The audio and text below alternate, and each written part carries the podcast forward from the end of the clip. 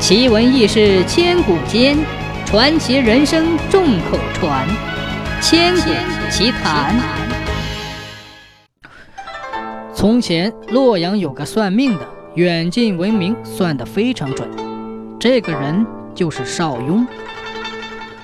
有一天，邵雍家里来了一位老人，对邵雍说：“听说先生算命特别准。”说罢，流下心酸的眼泪。邵雍见状，忙问起道：“老人家，您遇到什么难事了？”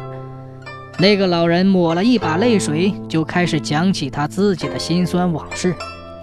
原来，那老人是南方人，到了五十多岁才有一个儿子，老两口老来得子，别提有多高兴了。可是儿子在八岁那天出去耍，天空突然刮起了大风。从此便寻不到儿子了。这些年来，老人从来没有放弃找儿子，这不就来到了这个地方。邵雍听罢，对儿子邵伯温说：“去拿笔墨来。”然后叫老人写了一个字。老人想了想，就随手写了一个“堆”字。邵雍看着儿子问道：“你看如何？”邵伯温想了一会儿，说道：“这‘堆’字左低右高。”左边土，右边土，土上加土，而人在中间。我看这个字可不好。老人一听，一口气儿没上来，便昏死过去。这可吓坏邵伯温了。邵雍急忙抢救，方把老人抢救过来。邵夫子见老人苏醒过来，便对老人说道：“老人家，您先不要伤心。你儿子不但活着，而且过得还很好。我儿子他说的不对。”你听我给你细细的解释。邵雍对儿子说道：“人还活着，虽然说人在土中，可人并没有倒，而是立着。他儿子可能是住在土窑洞之中。断事首先要明理，理不明就不能断准，结果还会适得其反。”老人慌忙施礼问道：“请问先生，世界那么大，我到哪里去找？”邵雍说道。左边之土移上边，土上之土变成山，山下有家乃成崔，崔氏家妻与山连，邙山有个架鸡沟，那里的人都住窑洞，你到那里打听姓崔的女人，便可以找到你的儿子。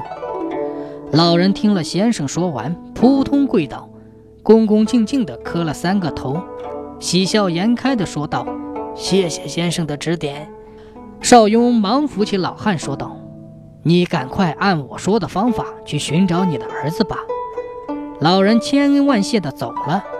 再说那老人赶了几天的路程，一路上打听到了架鸡沟，正想找户人家进去问问可有姓崔的。正在这时，见前面一户人家门前有棵老柳树，柳树下坐着一个少妇，正在做针线活，便走上去问道。请问这可是架鸡沟？少妇点点头。老汉又问：“此处可有姓崔的？”小媳妇打量老人一番，说道：“您老是从哪里来？到此有何贵干？”老汉说：“我从南方来，一路寻儿到此。”小媳妇儿让老汉稍等，急忙转身进了窑洞。片刻，领出了一个年轻人，对那个年轻人说道。这位老人是从南方来到此寻子，我听他的口音还有相貌与你十分相似。年轻人见到眼前这位老人，虽说十年过去了，但父亲的模样还没变。老人见到这位年轻人，觉得就是自己的儿子，那眉眼还有那小时候的样子，激动地说道：“吾儿脖子后面有块胎记。”那个年轻人扑通跪倒在老人面前。把衣服脱了下来，那块胎记露了出来。父子两个抱头痛哭。老人哭道：“吧，儿啊，你让为父好找啊！你怎么就到了这里？你娘想你想的眼睛都哭瞎了。我为了找你，用尽了盘费，一路乞讨到此，吃尽了苦头啊！原来那天在外面玩耍的儿子，突然遇到大风，刮了天昏地暗。就想着赶紧回家，不料昏天黑地，迷失了方向，又不慎掉进了河里。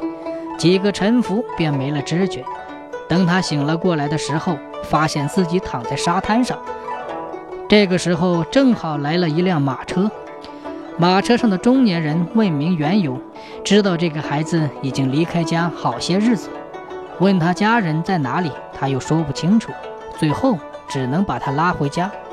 这位马车的主人姓崔，是个做生意的，家里只有一女，后来便让这两个孩子结婚了。去年崔家夫妇也相继去世了。如今父子重逢，儿子和儿媳一经商量，变卖了家产，夫妻二人随父亲高高兴兴地回家去了。